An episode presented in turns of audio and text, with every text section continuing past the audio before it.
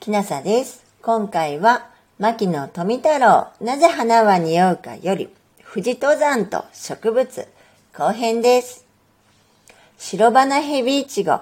これは白い花の咲くイチゴで、西洋のオランダイチゴの属で、日本特有のものである。園芸家などでこれを改良したら甘い果実が得られるので、その上、この果実には一種の後期があって、形は大きくはないが、色といい、味といい、甚だ捨てがたく思うのである。また、庭などへ植えると最も体裁が良い。また、花は梅咲きですこぶる可愛らしい。世の人が山へ登るには、なるべくそういう学術的眼光を持って観察しなければならぬ。藤松、これは唐松で誰でも知っているものであるが、これも学術的観光を持って観察すると非常に面白いのである。それは山の水が抜けて崖が崩れて赤裸になった付近へは必ずまずこの松が生える。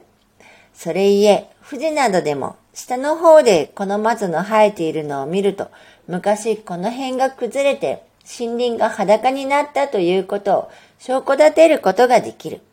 故にこの松林を見て、単に松林があるなと思うだけでは面白くない。ああ、ここは元山崩れのあったところだな。山火事があって山が裸になったところだなと交渉するようにしなくてはならぬ。すなわち、時に森林の中にカラマツがあれば、元裸であったところだと考えるようにしなければならぬ。次に高根バラ。これはバラの一種で大変綺麗な花が咲くので、他にあまりないが、富士にはたくさんある。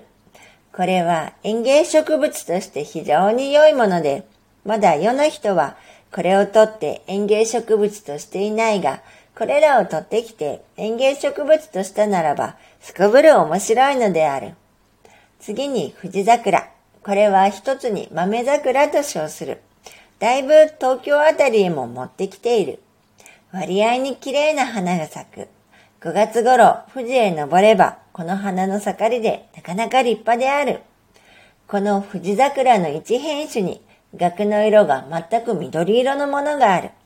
これは御殿場の実業学校長の山出半次郎氏が発見されて、全く珍しいものだから、緑桜、一名緑学桜と私が名付けて世間へ発表しておいた。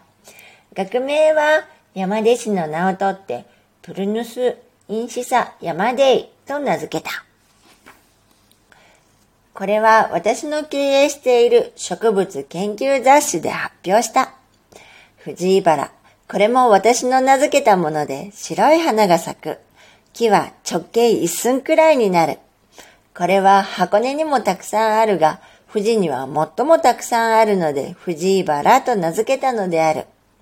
富士音切は富士に特有な品であって、可憐な黄色い花が咲く。これは普通の音切り草の一種であって創生している。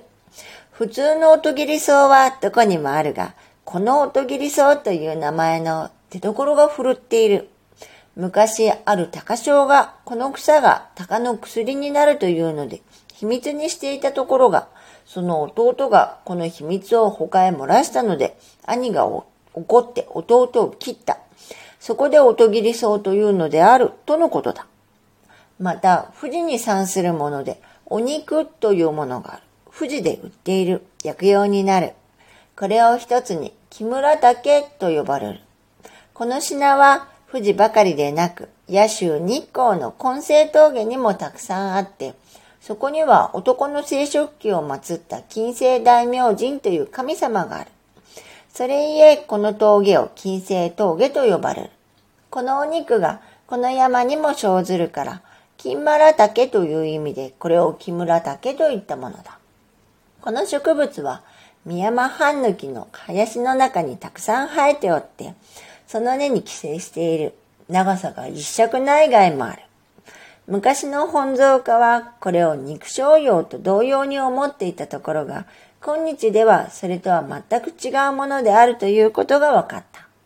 このお肉はどういうものか猫が大層すく。猫はまたたびをすくことは誰も知っているが、このお肉をすくことはあまり人が知らない。人間にも薬用になると称せられているが、何かに効くかもしれない。お肉は日本特産ではなくて、またシベリア方面でも産する。1936年、74歳。牧野富太郎、なぜ花は匂うかより、富士登山と植物後編でした。もし、この富士に産するお肉を猫に試すことができる方がいらっしゃいましたら、ぜひ、あの、猫がどんな反応したかお知らせ願いたいものです。では、えー、もし聞いていらっしゃるのが夜でしたら、よく眠れますようにおやすみなさい。